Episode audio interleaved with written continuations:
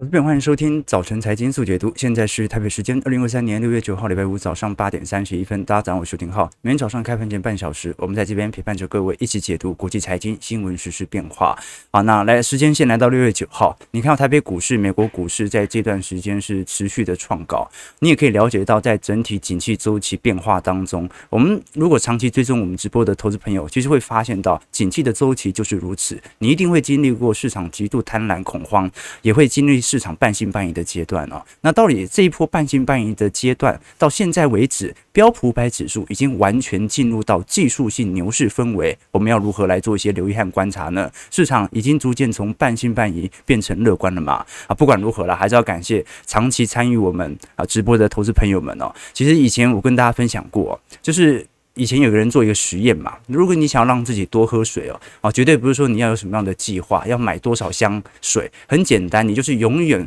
放个几个呃宝特瓶、宝特瓶矿泉水啊，或者说放几个水杯就在你的桌子旁边，哦，这样子你呃做实验会发现。每天能够大概多喝四杯到八杯水左右哦，就是一个人其实能够持续的增长，他就是每天在这个环境当中，环境铸造人，这个是我们长期以来的观点。所以长期收听我们早晨财经速解读的人，我相信大家应该在财经市场上也能够有所收获。所以欢迎大家，OK，报名我们七月一号礼拜六晚上八点钟的财经号角听友会。我们每个季度都会针对下一个行情来进行推演，也会针对上一个季度的资产部件来做一些回顾和检讨啊。同时，大家如果有更多兴趣，也可以参考我们的财经号角会员系统当中，除了有未来一整年的听友会收听权限之外，也会有一些专题影片、宏观系列的报告以及财经系列基础小白课程。好，刚才我们聊到说，老实说，现在标普百指数在过去的反弹格局当中哦，呃，我们看到从低点已经完全进入到相对的牛市氛围，所以如果涨幅已经高达两成，而且美国股市的熊市平均交易日是一百四十二次，一百四十二天。但目前来看，从去年十月份到现在，早就已经超过了两百四十八个交易日哦。这说明应该讲，早就超过了一百四十二个交易日哦。这说明现在的反弹行情，老实说，已经算是进入到牛市的初升段。所以有些人还在格局当中做思考啊，就这一波到底是一个修正？呃，大之后的超级大反弹，还是一波牛市开启呢？我更倾向于于牛市开启，而且这个牛市开启啊的出生段，蛮符合半信半疑的迹象存在。但这一波其实股市上涨也不宜过快，否则牛市。景气循环如果扩张周期过快，它也会提前进入到景气走皮期，那可能会提前在二四年下半年、二零二五年，可能就已经遇到下一轮的景气衰退也不一定。所以呢，保持这种半信半疑、市场持续利空不解的情况会比较有利。事实上，我们从昨天美国股市的表现来做观察，美国股市仍然在持续创高当中，道琼上涨一百六十八点，零点五 percent，收在三万三千八百三十三点；标普就创收盘新高了，上涨二十六点，零点六二 percent，收在四千二百九十三点。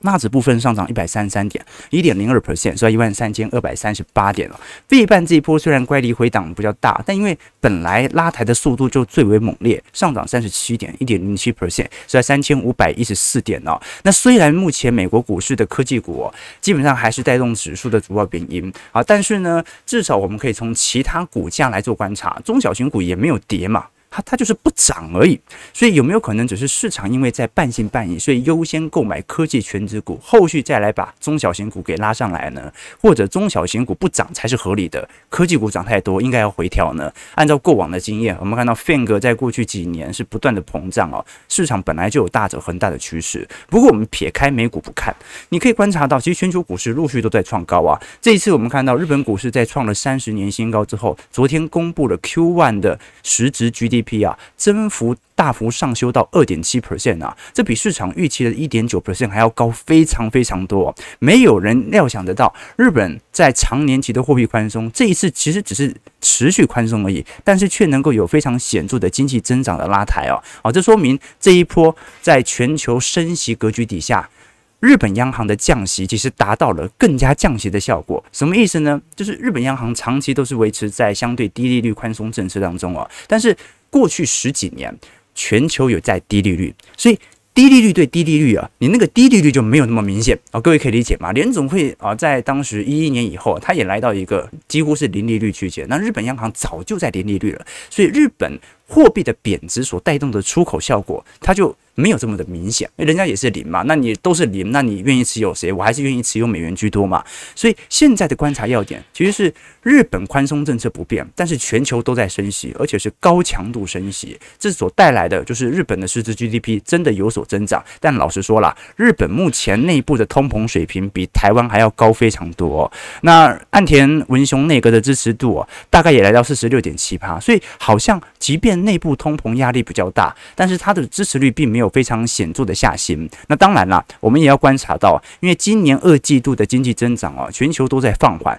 那日本虽然它是一个重要的内需大国，但是对于出口来讲，如果海外需求没有这么的强烈，那日本的经济哦，它就有一点虚的涨幅成分在，也就是这个虚是由于货币贬值所带来的经济增长驱动。它并不是因为全球的需求多好，因为全球的景气联动度它应该是格局一致的哦。那当然啦，除了日本股市啊进入到牛市，而且创了三十年新高，韩国股市在近期啊已经领先台北股市进入到牛市氛围哦。那最近大家最为聚焦其实是印度股市哦，印度股市它不只是创牛市哦，它是创历史新高了。我们可以观察到，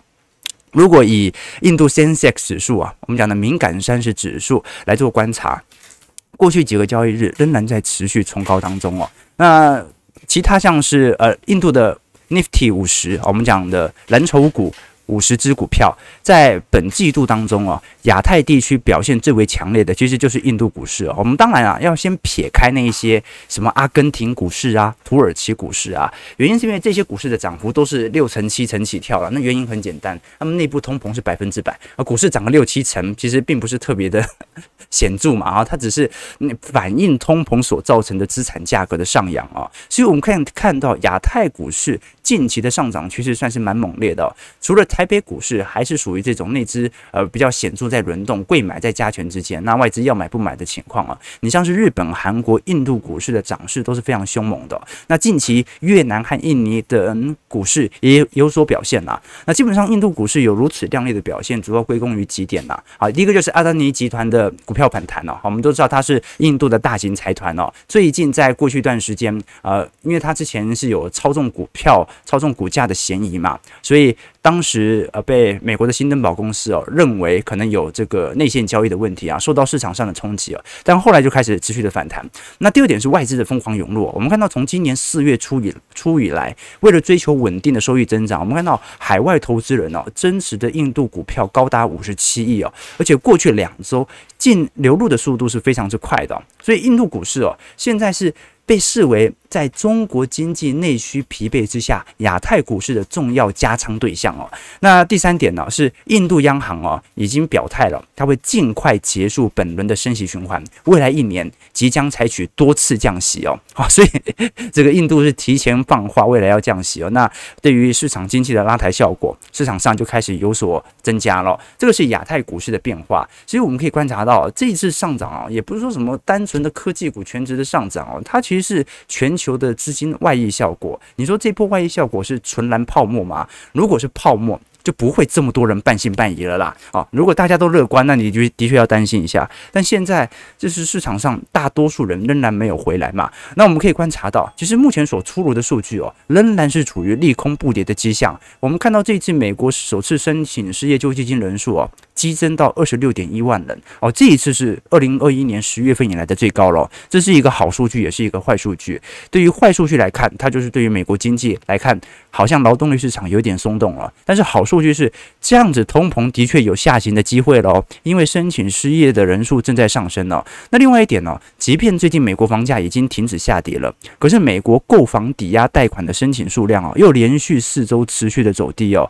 我们可以观察到，这项指数其实从今年。年初以来就不断在下滑当中哦，这说明即便房价已经没有在下跌，但是大家也没有在申请房贷，市场已经进入到急冻的现象哦。那事实上，其他的指标像是二手车价格啊，也是连续几个月开始持续的走低，过去曾经有一波比较显著的反弹，那现在来看。感觉趋势还是持续往下的。所以真正的问题在于，我们都很清楚，下个礼拜。联总会的 FOMC 会议看起来是不会升息了啊，因为联总会这一次放话蛮明显的，是等到七月、八月份的通膨数据出炉之后再来做决定哦。可是我们都很清楚哦，在其他海外市场国家，这一次资产价格的炒作情形，其实已经逼得他被迫要进行意外升息。比如说，在过去两天，澳洲央行和加拿大央行哦。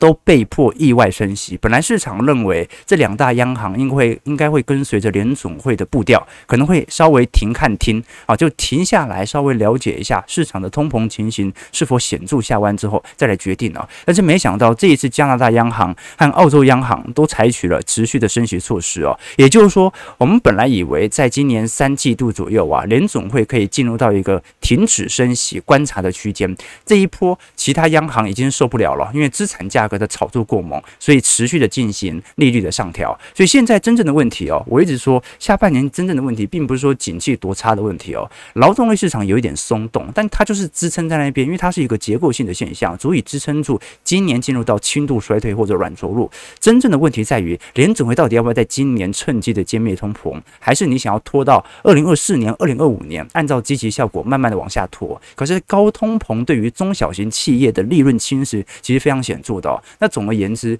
啊，第三季而言，大多数央行仍然没有进入到停止升息周期啊。除了印度央行提前放话之外，我们可以观察到，在全球的升息周期当中啊，目前还在显著降息区间的一个就是日本，另外一个就是中国市场，另外一个是俄罗斯，最后就是土耳其。那如果是以主要央行来做观察，就只剩下日本和中国了。所以全球的央行格局是属于东升西降，东方在扩升资产负债表，不断的在进行啊债务上的累积。以此来进行海外市场的，呃，应该讲内部市场的货币宽松，而西方市场呢，我们看到是属于货币紧缩，资金不断的进行回流，资产负债表不断的向下，所以这个是我们所观察到的主流现象。那这种现象其实就足以证明了，经济真的没这么差。真正问题应该是在于通膨，这个是联总会要关注的。只不过现在联总会很明显暂时不关注这项讯息哦。那市场老实说了，就算短期内我们看到大家都很清楚股市涨得过多，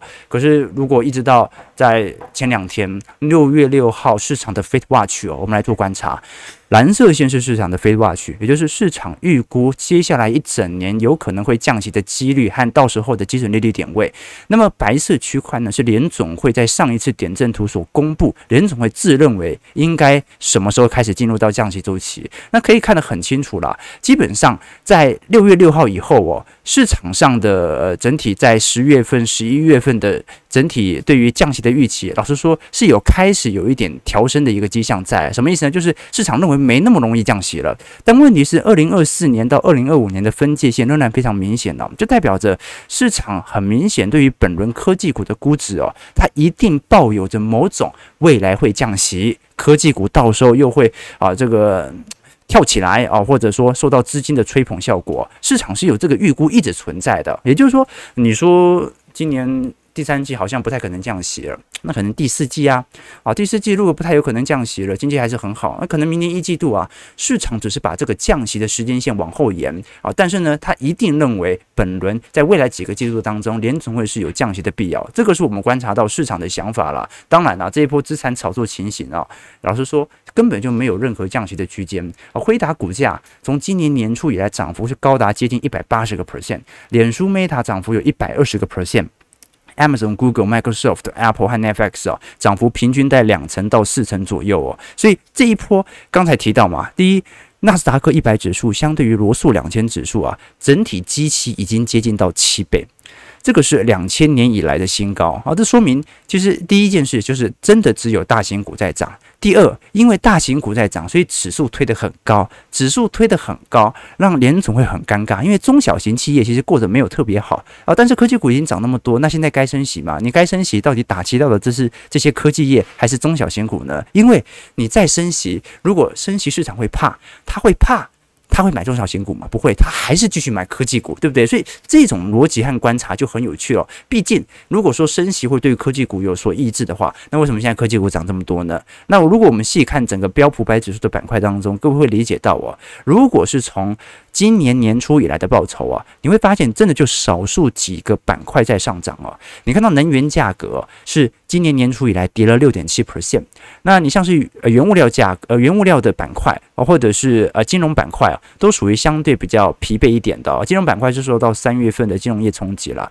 房地产板块涨幅也就一点一 percent 而已哦。必须消费类品衰退六点四个 percent，那医疗健康衰退了五点二趴啊，甚至是呃必须消必须呃消费也衰退二点七个 percent，所以你可以观察到。真正大幅增长的都是属于第一个，就是消费性电子产品呢，涨幅高达二十二点七 percent 呢。再来就是通讯服务类，涨幅有高达三十二点七趴。那信息科技类哦，涨幅三十二点七趴。所以目前标普百指数啊，你看这么多板块，好，接近十个板块当中啊，仅仅只有三个板块在上涨，而这三个板块居然造成了标普百指数极度的繁荣迹象啊。所以我们看到了，到目前为止，我观察最近一周。美银所公布的关于股东呃，应该讲五百位基金经理人愿意增加股票持仓的部位哦，又下滑到百分之二十六趴了。那观众朋友什么意思啊？就我们已经追踪过很多的空单数据了，很多的看空情绪了。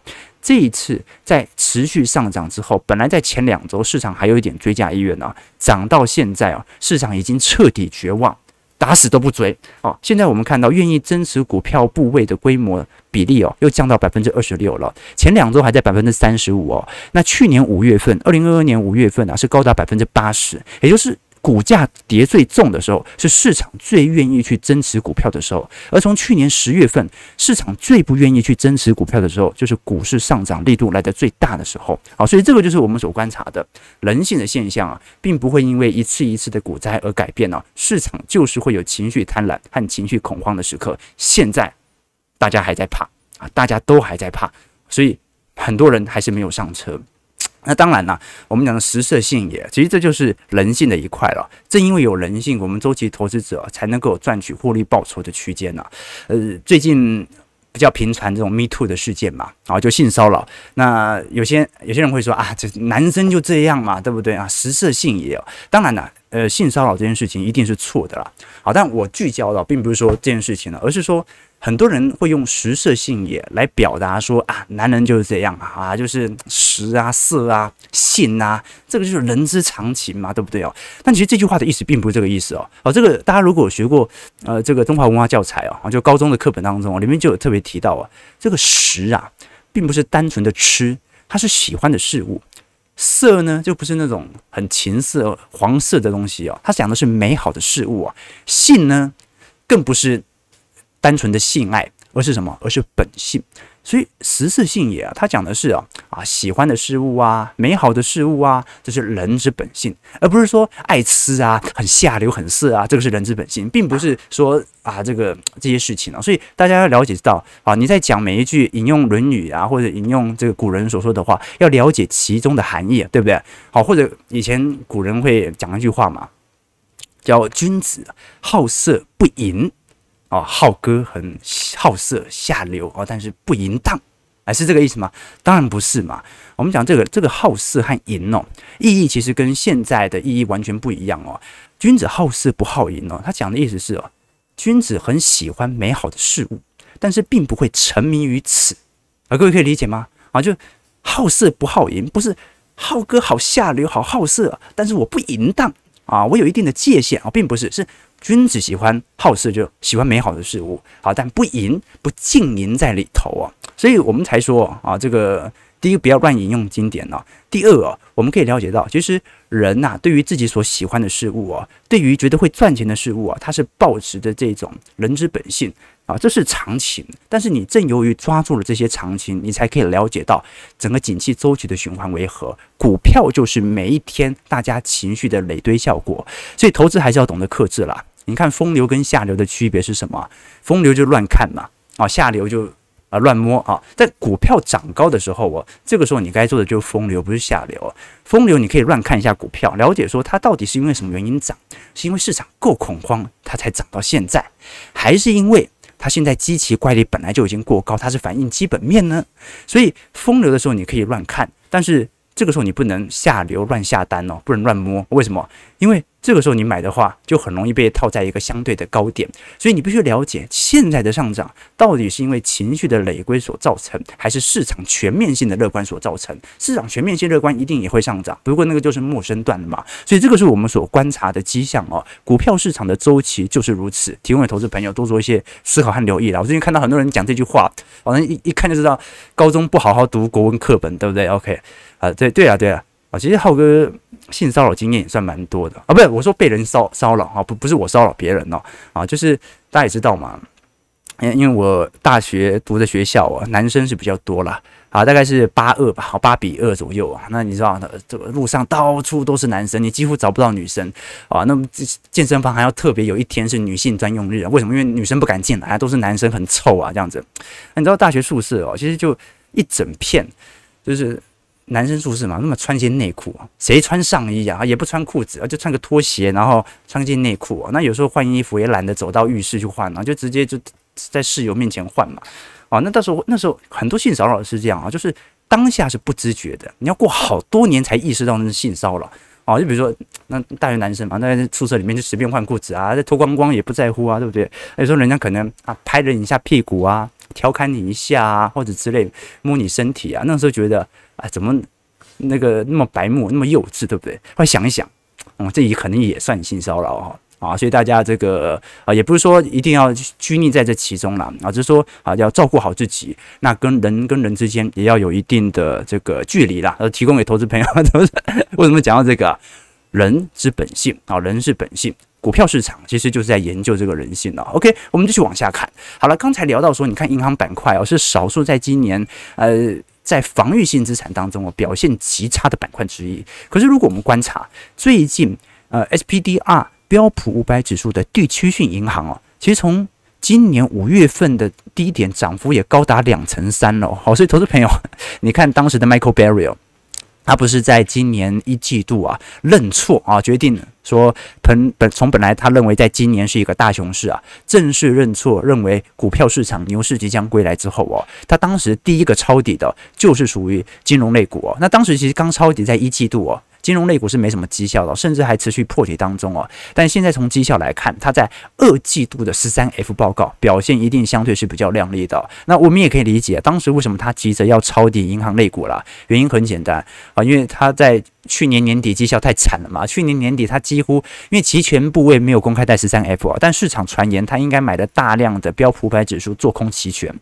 所以后来他可能被嘎的不要不要的，赶着要把亏损的绩效给补回来哦。可是我们也可以观察到了，如果现在以 K P W 银行指数相对于标普五百指数的比值来做观察，从大概在二零二二年年初当时的百分之八十哦，下滑到百分之五十了，说明。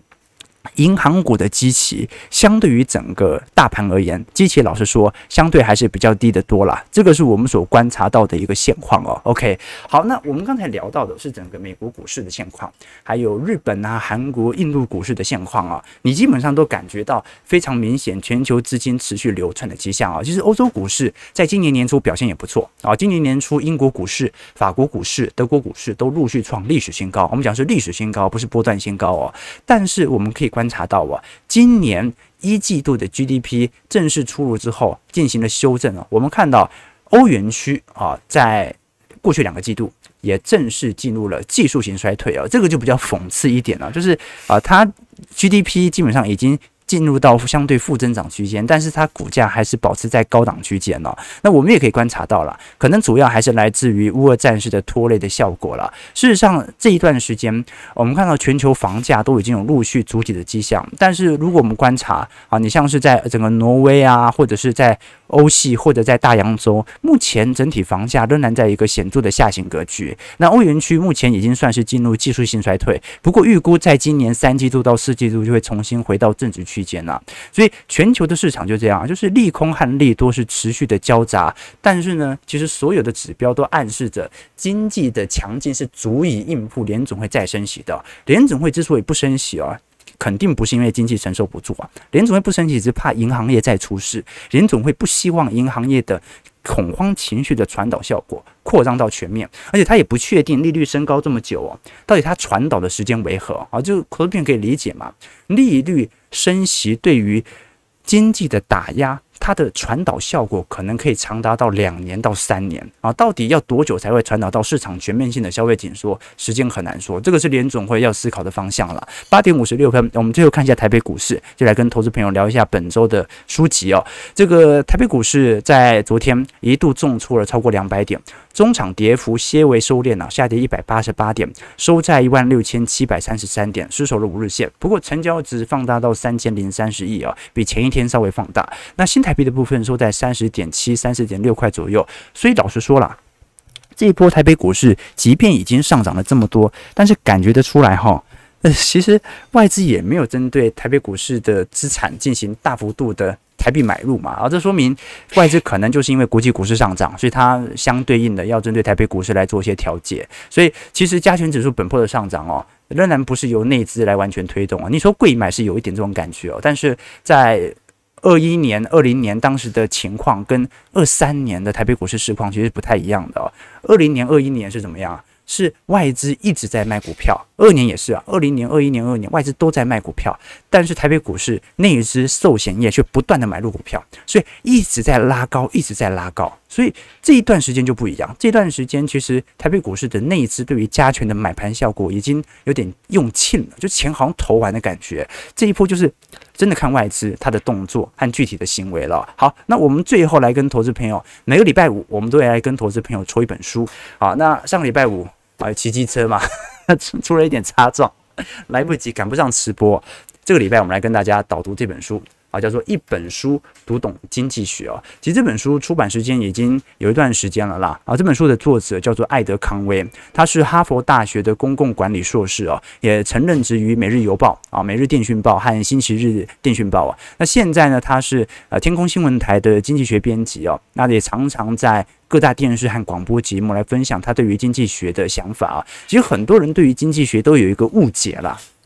就好像读经济学哦，就是他是教你怎么赚钱的。因为我自己是经济系，我很懂经济学到底在搞什么。其实经济学它只是一种看问题的方法，它和我们日常直觉是完全不同的。所谓日常直觉哦，就是大家一定会呃自我为中心的去趋利避害嘛。比如说我们总觉得啊，婚姻是美好的，所以我们就劝夫妻不要离婚啊。我们觉得失业是不好的，那我们就尽量不要去让企业去解雇员工。但是你其实想想看啊，为什么要离婚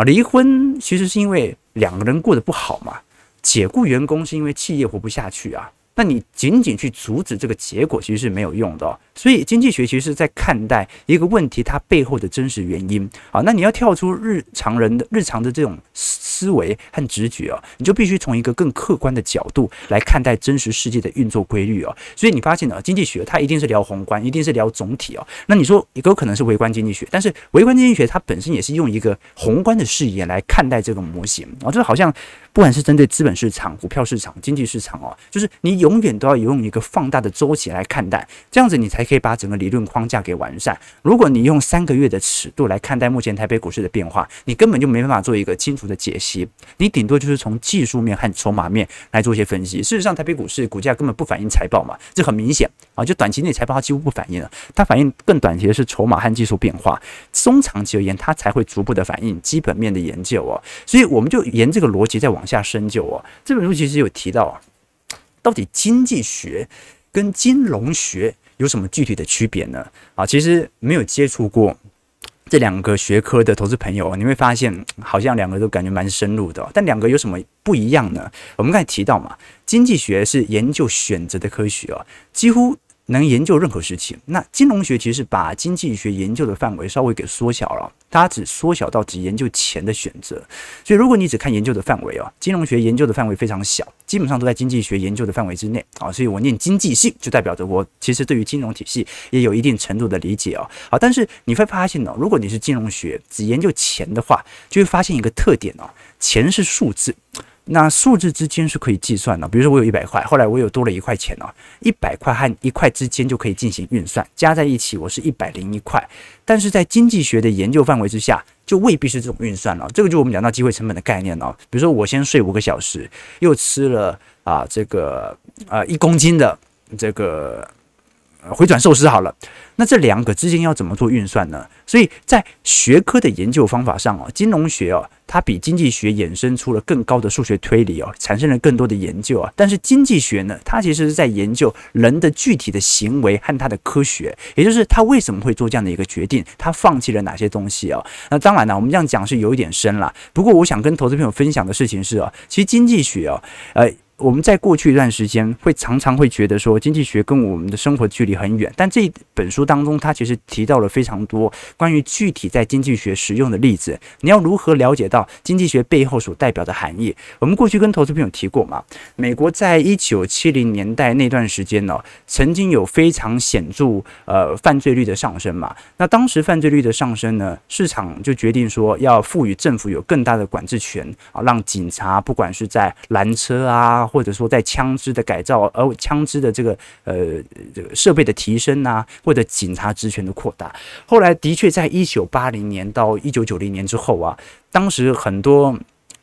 各社会地区，尤其像是芝加哥地区的犯罪率啊，都有非常显著的下行迹象啊，所以很多人就归功于美国治安要好。就要让警察所拥有的权利啊，适度的扩大，而且是看起来是越大越好。那当然了，不能无限大，但是越大越好，这个是当时的主流观点哦。可是后来很多经济学家经过实证的研究结果得出啊，其实它跟整个警察的设备提升或者警察权力扩大并没有太显著的相关，并不是因为警察权力扩大之后。市场的犯罪率就下滑，因为一九七零年代哦，我们当时很清楚，美国陆续通过了相对的罗诉韦德案啊，或者堕胎权法案啊，也就是很多女性她可以选择合法的去啊让自己流产啊，应该对对就是流产，就让自己流产，那么就。呃，有很多可能在生活环境并不是特别好的家庭当中，这类的小孩他就没有被生下来。那因为没有被生下来，他就比较少去从事这些犯罪的行为。好，所以我们要很清楚，因为美国也蛮多单亲妈妈的嘛，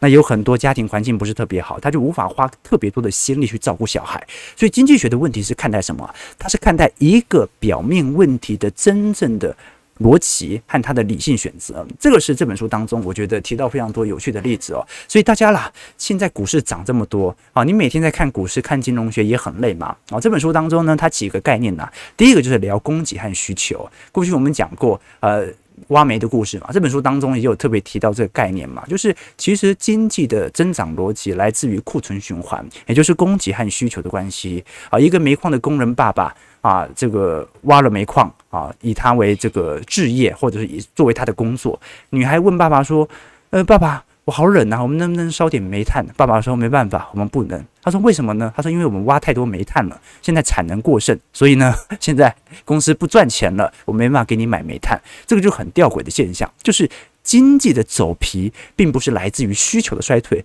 居然来自于供给过剩。好，所以这个是很有趣的问题啊。那另外像是机会成本问题啊，或者是诱因啊、GDP 啊、央行的升降息啊、股票市场的情绪逻辑啊、市场的经济周期啊，哦，我其实特别推荐哦，是大家去了解哦。